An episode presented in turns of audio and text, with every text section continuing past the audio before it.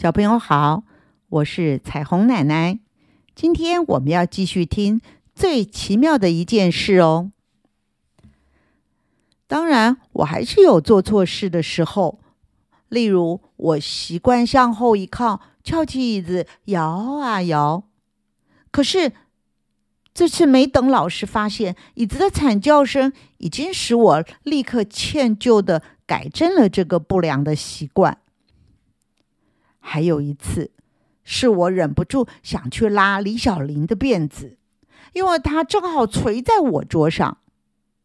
不过我并没有这么做，因为桌子和书包正在讨论上次我欺负李小玲的事。李小玲又要倒霉了。是啊，这可怜的辫子又要遭殃了。她真是运气不好。怎么会坐在王克强的前面呢？坐在我前面是倒霉吗？想到上次抢他纸娃娃的事，我还真不好意思呢。所以下课以后，我特地向他道歉。他对我笑一笑，小声的说着：“没关系啦。”我变成好学生了。这是操场边榕树们在聊天时我听到的。他们说，老师和校长在榕树下谈论着我的事。他们听到校长、老师都在称赞我。我变成好孩子了。这是家里的沙发和茶几说话时我听到的，因为他们听到爸爸和妈妈在客厅讨论我的转变。王克强变了，变得有礼貌。又守秩序，又用功读书。这是老师来家庭访问，我在楼上听到老师告诉妈妈的话。可是这些并不是我最得意的事。我最得意的事是前天帮助警察叔叔抓坏人。前天早上我要去上学，在巷子口却看见围了好大一群人，原来是发生车祸了。一位老伯伯躺在路边，已经痛得晕过去了。警察也来了，可是大家七嘴八舌的说着，却根本没有一个人看见车祸是怎么发生的。警察先生正忙着把老伯伯送上救护车。这时，我听见电线杆上一群麻雀在吱吱喳喳的讨论着。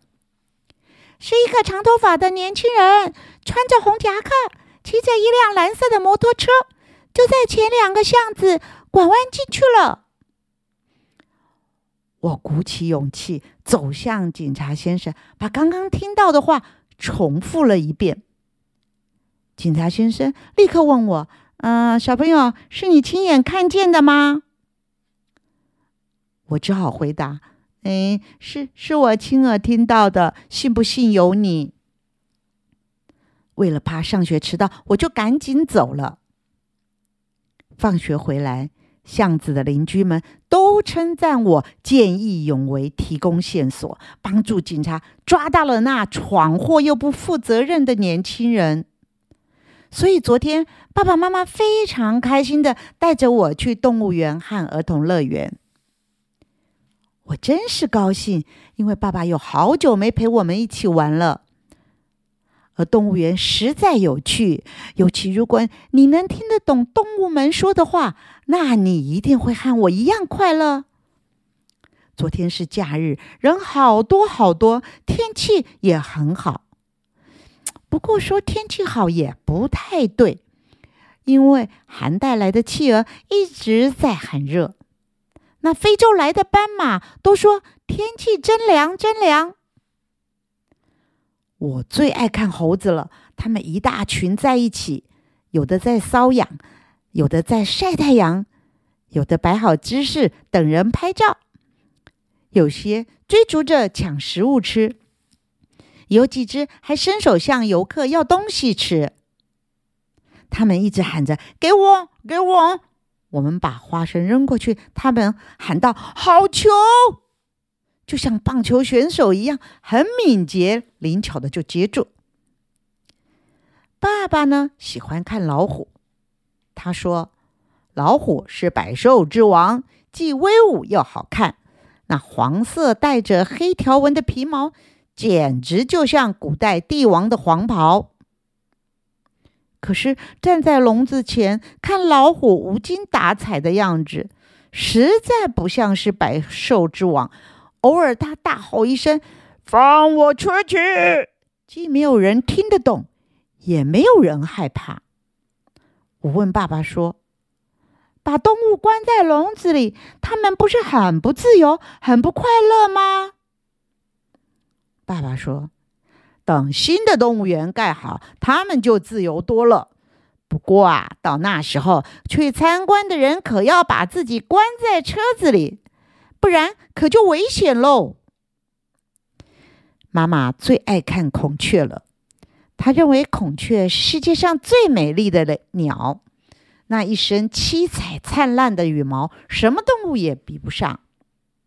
孔雀却很不礼貌的对着妈妈咕噜咕噜的叫着：“我比你漂亮，我比你漂亮。”然后不停摇摆着它扇子般的大尾巴。才不呢！我很生气，对着孔雀大声说：“我妈妈比你漂亮。”爸爸在一旁哈哈大笑，妈妈却很不好意思的拉着我离开，还红着脸说：“跟你爸爸一样会拍马屁。”我们一起去看大象，大象真是大，体重足足有好几千公斤。它正在用鼻子抓着草吃，我向他招招手，然后说道：“为我们表演一下好吗？”大象一句话也不说，走到水池边，用他的鼻子吸了一大管水，然后朝上一喷，就像下雨一样淋在他身上。这一招怎么样？他问我。我拍手叫好，递上一颗花生米。大象一伸他那长长的鼻子，就把花生拿走，放进了他的嘴里。